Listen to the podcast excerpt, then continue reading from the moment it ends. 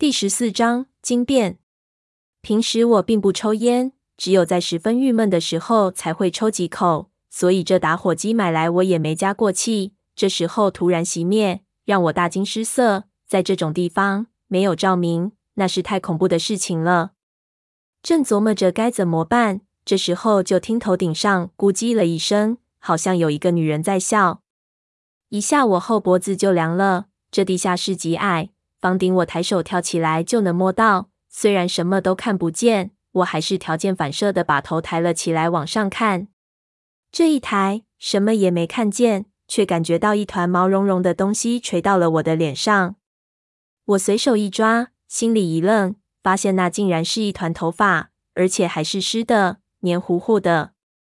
自从海底墓之后，我对湿头发极度的抗拒。这一下，我就觉得喉咙里发毛。好比吞了纸耗子，赶紧矮下身子，挥动袖子把脸上那种东西全擦掉，同时人就直往边上退去，抬头死命的瞪着那黑暗的房顶。太黑了，我完全想象不到这种黑，我心里的恐惧一下子就涌了上来，心说这是怎么回事？房顶上有个女人，难道是刚才那人现在掉在房顶上？我靠，这怎么可能？难道他是四脚蛇？事情越来越不对劲了。摸着手里黏黏的东西，闻了一下，就闻到一股奇怪的味道。一下想不起在哪里闻到过，但是条件反射般，我心中出现一个相当不祥的感觉。这时候，那叽咕的笑声又响了一声，听着感觉就是在房顶上朝我过来了。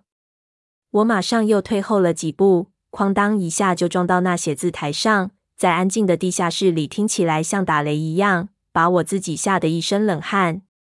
我站稳身子，再听那声音就没了。我越来越紧张，那不是普通的紧张，不知道为什么，我浑身竟然开始发起抖来，好像是潜意识已经预感到要发生什么极端可怕的事情。接着，突然我就感觉到后脖子发痒，好像有什么东西在我的脑后垂了下来。我捏着打火机。再也忍不住了，几乎是站立的转过头，用力滑动了火石。啪一声，火星飞起。极短的时间内，那白光就照出我背后的情形。只见一大团头发从房顶上垂在我的身后。我抬头再滑动火石，就看到头发的里面，一张惨白狰狞的脸孔，正冷冷的对着我。火星的光芒稍纵即逝，眼前又是一片黑暗。然而，那情形已经清晰地印在我的脑海里。静婆，顿时我就知道我的身体为什么会有这种反应了。狗日的，这里有一只静婆！我脑子突然一片空白，什么冷静全没了。我怪叫了一声，就往后狂奔，什么也不管了，直朝黑暗里冲去。脑子里只剩下一个念头，就想逃离这个地方。没跑多少步。实实在在的，我就整个儿撞在了墙上。那一下撞的，就是撞墙自杀的那种撞法。砰一声，我就翻倒在的，爬起来就听到头顶上一连串叮当叮当的声音，直奔我就来了，也不管自己满鼻子的血，爬起来感觉着刚才进来的那个门洞，再次冲了过去。这次学乖了，我把手伸在前面，一路摸着冲了出去。凭着记忆冲进了走廊，然后扶着墙冲到出口，撞出门，回头就把门死死的关上，然后冲进黑暗里，胡乱摸着，想找到下来的楼梯口。